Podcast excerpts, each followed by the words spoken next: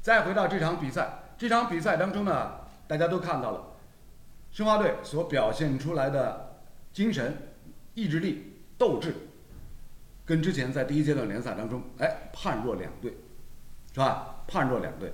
整个这两回合的这个德比之战，对于上海绿地申花的球员来讲呢，毫无疑问是整个2020年当中最重要的比赛。嗯，啊，这个我相信我们身边乘风破浪许悦小姐姐呢，同样也是看的这个非常的热血沸腾。呃，许悦自己回顾一下，人生到今天，有看过哪几场比赛是让你激动成这个样子？激动成这个样，我觉得任何一场比赛，一旦进入到加时啊点，特别是点球的时候，你都会有这样的情绪。啊，但是这场比赛它为什么特别？是因为之前的比赛当中，我们看到的申花，就像你们说的，两支队伍的对表现，然后这场比赛他们所表现出来的远超出于我们的想象值和期待值，嗯所以我们会对于这个比赛结果有期待，但是特别是最后的那个单刀可能有一点遗憾。然后我们又进入到了加时，加时之后又是其实是有机会，双方都有机会，然后一直到了点球，所以这是一个循序渐进的过程。嗯就像我们看电视剧，我们可能一开始啊男女主角刚刚碰到，然后他们有一些接触，然后才会走入到另外一个人生的阶段。我觉得这是有一个阶段性的，是不是电用视剧连的？续用连续剧来做做这个做比较，我觉得不太合适吧？嗯，那觉得是因为吗连续剧你不，你有没有觉得连续剧这个节奏太慢吗？美剧 罗老师，罗老师美剧看很多的，龙老师脑子里面全是不能播的画面，不是是不吗是？不是，就是这个这个跳跃太大，有个当中格拉斯塔宾啊，就是一我们小姐姐，我们我们乘风破浪小姐姐，当中太平洋她根本就不当回事啊，想跳就跳，我又进来了，我又过来了。人你拿美剧来跟中超联赛相比较，这个本身我觉得是有问题的。你要么拿美剧跟比如说美职联或者是那个那个那个那个什么什么就 NBA 来做个比较，那个恐怕还比较合适，啊。你平常是看美剧多还是看这个国产剧多？罗老师，你看什么多？美剧是吧？呃，我我最近几年看的很少。他罗老师看话剧， 哎不哎不哎，话剧。更能很大。那今天今天李大爷出山以后啊， 就我突然发现他是他是带着阴谋来的，是吧？先呢是是矛头直指我，是吧？说要打我的脸，是吧？刚刚刚刚呢，突然之间哎又想把我停在杠头上，老古了。不，还有一点啊，我在想，就是，呃，是不是这个赛制也造就了这个两回合？赛制当然了，对吧没有这样的赛制的话哪来，的就不可能产生这样的戏剧张力，是吧？对，这个大家可以看一下，上海同城德比，从二零一五年就是新版啊，就是上海上海上港上来以后，新版的上海德比，从二零一五年到今天，联赛过程当中会让大家感觉，哎，申花是不温不火，甚至有很多时候申花就这样。嗯，但是，一到杯赛淘汰制的比赛，无论是单场淘汰还是两回合淘汰，申花队所表现出来的精气神是什么？那是不一样的。就是什么叫什么叫阻击战？这个就是阻击战。嗯，是吧？所以刚刚刚刚我们回顾历史的话，上海德比战，二零一五年足协杯的那场四分之一决赛，前两个礼拜我们就说过，那场比赛就放到世界上去，一滴不贴的，对吧？无论从从比赛的内容、过程、进球的这个这个好看的程度，到最终罚点球的这样一种戏剧性的张力，那场比赛放到世界上去，一点不摊牌，是吧对？然后呢，二零一七年两回合的足协杯的决赛同样如此。我跟李艳当时第一回合在虹口体育场现场，人声鼎沸，吵得我们俩啊，这半场比赛嗓子就哑了。对，对不对？就是这就是什么？淘汰赛这样的赛制所带来的这种戏剧的矛盾冲突和戏剧的张力，这样的这样的一种一种一种张力，这样的一种爆发感，普通的联赛比赛是不可能赋予的。嗯，所以本年度的这个二零二零版的上海滩德比战呢，也是因为哎类似像这个足协杯的这种淘汰赛的赛制，让大家会感觉说，哎，这两场比赛，你把它看成一个一个一百八十分钟的超长的一个上下半场的话，实力相对较弱的一方，比如说申花，哎，他们他们的机会其实是不小的，嗯，其实不小的，反而是什么？反而是实力较强的那一方，比如说上港，有可能会背负比较大的压力，会有包袱，会有包袱。嗯，蛮明显的，就是第二回合好像申花是背水一战，嗯啊，这个绝对就是呃放出去搏对的。上港这边感觉这个压力还是蛮大的，哎，包括其实我一看这个首发阵容的话，呃，会有一些问题。你你有这个感觉吧？有就啊刚才说申花，我们对有我们有说有，就上港这边也有一些问题。上港上港那天首发阵容我看了以后，当时就，咦，后防线，魏震第一回合打的挺好的，你干嘛干嘛把他他拿下他来？他那守门员有过陈威了嘛？对幺二他三有二三，幺二三满足了，所以他就威震不用了。你不能用两个 U 二三吗？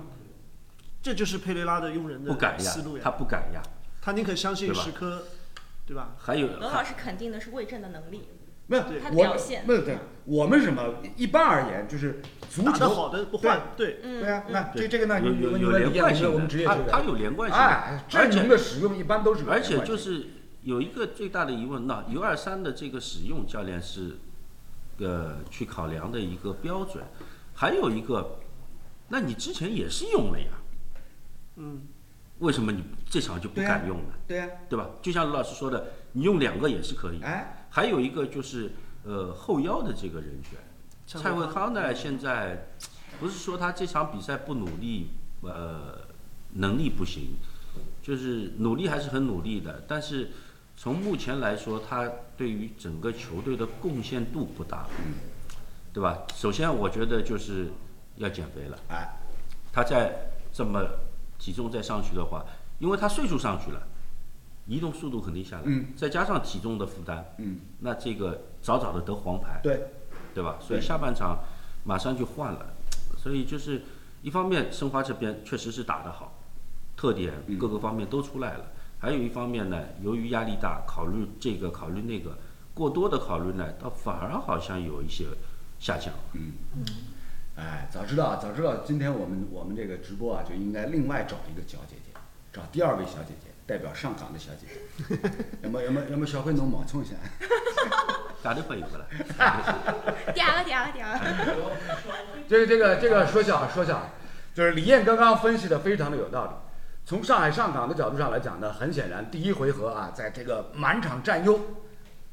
全面进攻、不得其不得这个其门而入的情况之下呢，第二回合从教练到球员多多少少都会背负一些压力。排兵布阵，刚刚李艳分析的很好，佩雷拉用人是吧？这个后防线上，其实大家都看到了第一场比赛魏震表现还是可以的，就完全可以延续首发，但是呢，结果他第二回合相对要求稳，用了十颗，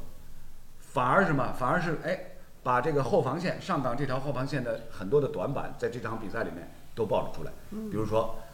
防空的能力相对不足，是吧？比如说受对方紧逼的情况之下呢，哎，仓促出脚，脚底下相对比较混乱一些。对。啊，这些毛病其实什么？其实是在之前跟申花队的这个德比战当中都曾经有过有过显现，有过暴露。但是呢，这场比赛他可能有这方面的心理的准备，但很显然这个心理准备明显的还是不够。还有一点就是说，从三个中前卫的配置上来说，刚才我们说到蔡文康，他是一个单后腰，嗯等于他想释放更多两个边上的球员，呃，马蒂江和嗯那个、奥斯卡呃穆伊，哦木易啊木易，对，对吧？但是就是想释放他们进攻的实力，但是你这个单后腰防守现在横向做不到这个效果的话对，，你横就向的移动能力、大范围的这样的一个覆盖的能力，对他就有所拖累了。对，对吧？所以，呃，从这个效果来说，不是那么的理想。就杨世元的伤对于上港还是蛮有影响的。其实，就呃是杨世元当时也说了，就是第二回合可能还到不了首发这个那程度。就之前好像那个去了解情况的时候就说，所以那个如果他在，也许可以把蔡慧康的这个就是相对的短板的地方可以弥补上，因为他的跑动能力、拦截面积会对，按照他之前的发挥来说，他能够起到这个作用了。对那就彻底释放这穆伊跟那个马蒂香进攻上的一个实力。所以从这样的一场比赛当中呢，很可以看得出来，就是德比战啊，带给当事双方球队这种心理上的变化，嗯，啊，这个学问很深，学问很深，呃，外在的表现，大家通过这个比赛的转播都可以看得出来。同样，也可以从这个比赛的转播的所给出的一些细节，你可以多多少少体会到双方球员在场上的这种内心的波澜起伏。哎，这个就是体育比赛不可预知性。所以我们我们经常说，话剧还是看的蛮多的，哎，戏剧张力啊，波澜 起伏，话剧确实看 不好，少。哎，啊好，定了以上了啊。问问，那这这个这个容我说一句啊，哎，话剧呢，兄弟我看的真是不多。啊，印象最深的还是小时候，小时候看的，比如说像像像北京人艺那些那些老艺术家哦啊啊，他们演的雷雨啊演演的《雷雨》啊，什么骆驼《祥茶子嗯馆》啊啊，就是那些经典话剧，你知道吧？就是自从长大以后，话剧看的非常少。嗯但是呢，从我们解说的角度上来讲呢，哎，就是所有这些什么戏剧张力啊，这种这些台词儿，嗯我们都我们都得准备的，我们都得准备 的，是吧？否则的话，否则的话就是哪有那么多可以来忽悠的啊？不不嗯不， 实话地说， 不是忽悠啊，不是忽悠， 这个谁谁拿阿拉当坑子 来哟，对吧？而且而且，我觉得这一轮啊，这些教练挺难的，哎因为我之前转了一场大连和石家庄啊啊啊第二回合啊，啊，对对对，你看这场比赛，佩雷拉在场边，和以往在场边嗯完全不一样神情绝对是对压力非常非常。到了最后打点球，你看他他的这个神情，坐在这个替补席上，他已经有点有点站不起来，有点要崩了啊。哎，呃，还有一个就是我为什么说大连和永昌的人，大连第一场第一回合是输球的，一比二，第二回合二比零赢了对。看这个比分，应该说还是蛮脆的，嗯蛮轻松的。贝尼特斯啊，到下半场大概七十分钟的时候，这个嘴像就把米粉塌了高头一样啊，很白的是吧？就有点下下巴就有一层有一层粉也的。是紧张呀、这个是什么紧张？他不断的在吃糖，对，缓解压力，他在吃糖。这我估计啊，一包糖有的。对，所以大家可以想象，可以想象一下，像贝尼特斯目前中超联赛所有教练里面绝对是第一大牌吧。人家拿过欧冠冠军呢，人家那个欧冠冠军是怎么拿下来的？零五年伊斯坦布尔之夜啊，嗯，零是比三吧到？三比上半场零比三落后，然后下半场变成三比三，最后进加时赛，最后罚点球。如此经验老道、经验丰富的大牌教练，十多年之后来到中超的赛场，紧张成那个样子，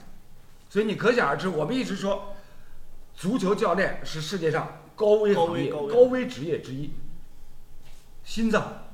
受不了啊！真的。啊，说做心脏搭桥啊，就是手术的好多足球教练，所以你可想而知，既然连连连这个贝尼特斯都不能免俗，那剩下其他的，比如说牌面没有大到贝尼特斯这样的佩雷拉，有紧张是正常的。对，我们在转播足球比赛过程当中，大家在看足球比赛转播过程当中，仔细回想一下，有多少回进入到罚点球的时候，主教练是不敢看的。那天或者场上有球员是不敢看的，佩雷拉佩雷拉不光是赛中的点球，赛后点球他都没敢看，对啊都故意背对球场是吧？有多少教练、球员是背对球场，不敢看自己的同伴在罚点球？这种例子太多了。我们在场边看起来相对还是比较轻松的，但是，呃，球员在场上呢心态也还好，不至于那么的大起大落。教练确实是压力大的，嗯我觉得就是天天你捏着一只股票。就每天都是要么涨停，涨停直接到跌停， 跌停直接到涨停。那你这么来个两三两三天，你扛得住啊？阿拉阿拉当节目三个主播整改 委看的，要哎，真的呀，哎，你你自己拿一个股票，你说，哎呦涨停开心啊，啪，五分钟以后跌停了，有过的呀，对对，有过的呀，跳楼的心都有了啊。这个啊不不不叫跳楼，叫蹦极。 蹦极哎，蹦极，所以啊，就是这样的一个特殊的赛制啊，带给大家的很多心理上的这种感受，过山车一样忽上忽下，这样的感受，就像刚刚小姐姐许悦所提到的，人生一辈子你都不会忘记，你都不会忘记。啊，这个就是上周我们我们节目过程当中，罗老师跟跟大家就是呃说了一些，比如以前我们演播室里的好玩的事情，是吧？刚刚提到零五年的这个欧冠伊斯坦布尔之夜，当时罗老师在在在在在五星的演播室里面转播，上半时结束零比三，出来以后第一反应是，不要你们逼了，我自己就就就静音了啊！我们也学一学这个美国总统大选的这个候选人的这个辩论，都有静音键。嗯，是吧？当时我一场比赛，上半场结束零比三，走出一步上我点，牛！没想到下半场比赛，哎，扳成了三比三平。所以啊像这样的比赛带给大家的这种热血沸腾的感觉，你是一辈子不会忘记的。真的。再举一个例子，二十一年以前，一九九九年，欧冠的决赛就是著名的诺坎普啊，曼联队神奇的这个大三逆冠转王，，三冠是王，吧？索尔斯克亚在这个伤停补时当中一脚垫射破门。我跟你讲，当时那个球在贝克汉姆走向角球区准备开角球的时候，罗老师那个时候就突然有一种强烈的感觉，搿只球要进，真的，搿只球要进。就想想着啥你进吧。没想到啥人进，但是就觉得有可能曼联要进球。我想着，我想着啥么子呢？我想不要苏梅切尔进一只，因为伊勿是上去了嘛，啊，冲进去，对不啦？伊上去了，我不要不要最后给他弄一个。李大爷，李大爷厉害，时隔二十一年之后做了一回诸葛亮，你知道吗？这个延时好久，啊 安全播出，安全播出。所以这一场普通的啊，不是不是，绝对不普通啊！一场足球比赛能够带给大家的这种心理上的感受，上下纷飞，波澜起伏，你这一辈子都不会忘记。也就是因为这一点，大家才会觉得，哎，我们的生活是那样的丰富多彩，是吧？我们自己的小日子，因为有这样的一些比赛，不断的能够刺激你的大脑皮层，不断的刺激你的肾上腺素，你才会觉得我的生活，哎呀，真是人生不虚此行啊！好了， 这里帽子也觉得不虚此行。嗯，今天我们这彩个蛋更上一层楼第一趴告一段落。小慧看一下我们的观众朋友有一些什么样的意见想法？啊，有人说莫雷诺罪人，那这个倒，呃这这这这个个真不能这个这么讲不不能能这么么来说这个不能这么说。进入到点球决胜当中，没有罪人。啊，大家记住这句话，没有罪人。你不信的话，你自己上去试试看。嗯，哎呀，冷得的侬。不，每个球队，特别是不是在常规时间的点球啊，就最后要决胜负的这个点球，第一个上去发的，是压力最大的，你是去最试紧试张的。，不信你去试试，对吧？试试就试试， 对吧？你百分之百试试。啊，我跟你讲，这个就好比什么？好比篮球场上，比如说 NBA 的季后赛、总决赛，最后关键时刻罚球，你上去罚球，比分那个时候是打平，啊或者你们落后一分，你上去试试看罚球，手都赖他不住啊！现在想想都要窒息，啊，这球拿了手高头像开球一样就真，的这真的。样，真的啊就这样，真的就这种感觉。啊包括啥？包括你比如讲，侬平常欢喜打斯诺克呢？ 啊对啦，有人问你抖音号，观众留言。哎呀，我抖音号我自己都背不出 来，你们直接搜喜大悦。喜大悦，海英老师，要不您帮我就回一下，我回直了，接打那三个字。回了，他没看到。哦啊，谢谢我们今天的重磅级小助理。呃，还有人问就是对博拉尼奥斯怎么看？布拉尼奥斯的问题嘛，还是在于刚刚到队，这个第一次上场，啊所以在场上表现是是很平淡的，嗯跟跟身边周围其他啊人也不熟，语言沟通都有问题。他只有跟莫雷诺可以对正啊常沟通，对啊，只有他，只有这个莫雷诺，因为跟他都说西班牙文，对吧？沟通可能可能比较简单一些，就剩下他在场上，他在场上也还是摸着石头在过河的。就我觉得这天对博拉尼奥斯来讲呢，还有一个问题就是，并没有安排他打可能更习惯的位置。嗯他一般是打前锋，嗯，前锋突前的。那么这天因为考虑到莫雷，那杨旭呃当时是毕金浩下去以后，莫雷诺上来，是让莫雷诺打了个高中锋顶到前面去。后来是杨旭上来以后，莫雷诺拉开，杨旭顶上去。所以博拉尼奥斯其实更多的时候是回撤到中场来接应，想让他的那个拿球和队友去做一些这个串联的。但是你做串联这个东西，你没有很好的一个默契度，对就很难了，对。对吧？所有以所以你不能就这么打了大概七十几分钟，呃，加时赛加这个常规比赛前后大概五十分钟时间，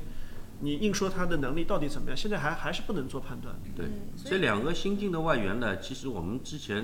就已经说过，第一回合就就说过，嗯嗯呃，好用、身体机能达标的，崔康熙没有道理不用他，对，对吧？你不管怎么样，外援上去了以后，他的这个对于对方的这种压力，对于对方他防守当中的精力上来说，呃，都是有牵扯的。说明他的这个身体的机能，包括呃和球队整个融入上来说，并没有达到很高的一个水准，所以对至少我觉得没有达到崔康熙他对于队员上场要求的这个水准。就是任何一位新球员在到了一个一个新的球队之后啊，都是需要时间积累啊，来跟这个新的队友相互之间形成这个默契，啊，你指望说这个上场一上场之后，哎，这这就什么天生来电这种这种可能性几乎没有啊。这个虽然说感情世界有一见钟情，但本身一见钟情也是小概率，基本上侪是一厢情愿啊， 侪是侬看得中人家，人家看不中侬。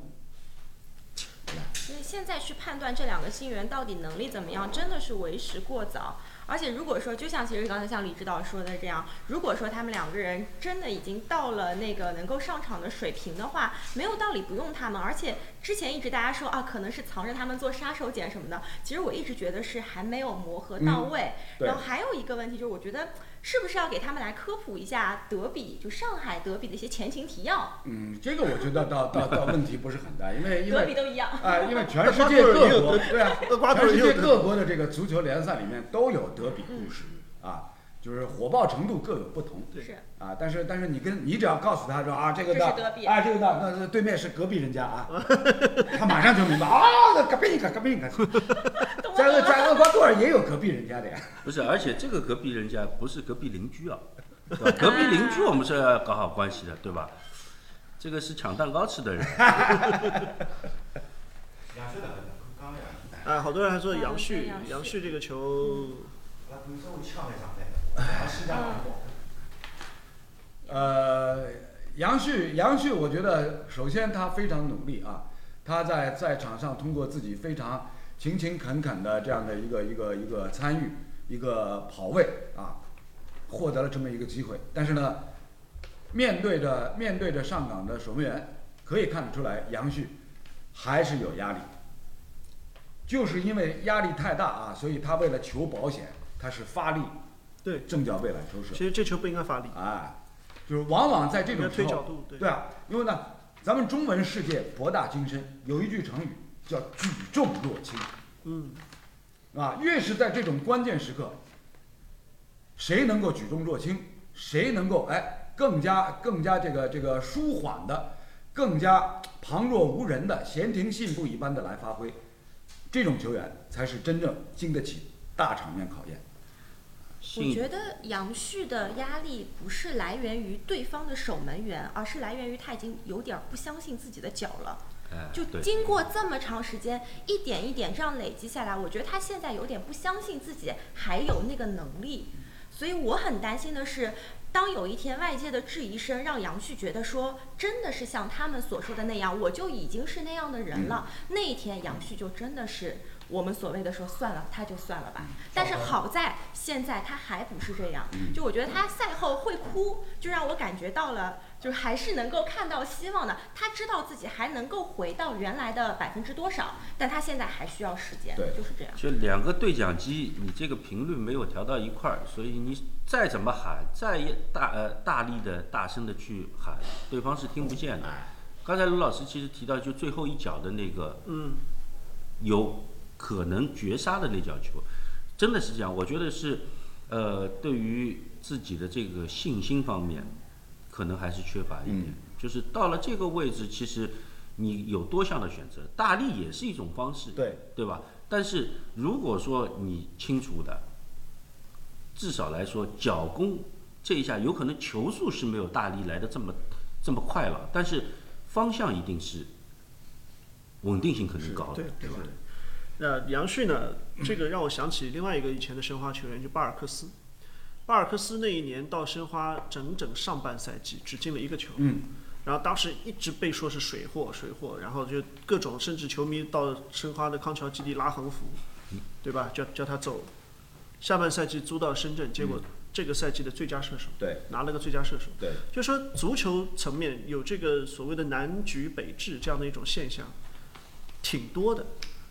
不是说球员不单单是足球啊，任何对对任何运动项目里面都会有这样的情况出现。对所以呢，这个这个可以问一下问一下李健，以前重大比赛，第二天重大比赛，前一天晚上兴奋的来睡不着觉，有没有？有的，这个肯定是有的，对啊吧？一般来说，第二天比如说晚上比赛的话，球员睡觉的时间，早的我估计肯定是十二点钟过后，晚的可能要到三点四点，啊因为他一个是兴奋，第二个他其实心里很复杂的，对啊兴奋和担忧，嗯，对都会有。交织在一起，啊交织在一起的。所以呃，晚上你说他在干嘛？看上去在看看电视啊，对吧？有的时候是是是一个人一个房间的，嗯要休息休息。但是这个时候其实他在不断的思考，对啊明天好的结果怎么样，差的结果对啊怎么样？越是重要的比赛，越是会产生这种情绪。球员在面临重要比赛节点的时候，就跟什么，就跟我们哎做学生的时候，你一定要考试了，期末考试、高考、考研，啊对吧？前头天夜到，侬一定紧张呀，一定兴奋啊呀，脑子里面各种想法不得了。所以以前，以前呢，象棋，我们中国象棋这个泰斗胡荣华胡大师就曾经说过，他以前参加什么全国象棋锦标赛，啊，第二天跟谁关键战役，对面对面紧张啊，彻夜彻夜找人拆棋，在那边、在那边那边摆摆背棋背复谱盘是吧，对吧？ 他分析各种可能性，然后呃胡司令胡司令那个时候就就就曾经说过，搿有啥看头 嘞？侬看一夜到也看勿清爽呀，一夜到勿困啊。问问我哎，葛么胡司令侬呢？我没困觉起来。 那这就是举重若轻，你知道吧？这就是这就是举重若轻。那再举一个例子，罗老师，罗老师，因为大家都知道这个这个，以前在台里面说，每年每年转转那个 NFL 美式美式橄啊橄榄球这个超级碗总决赛是吧？我自己最喜欢的这个美式橄榄球队旧金山四九人队，旧金山四九人队三十年前一位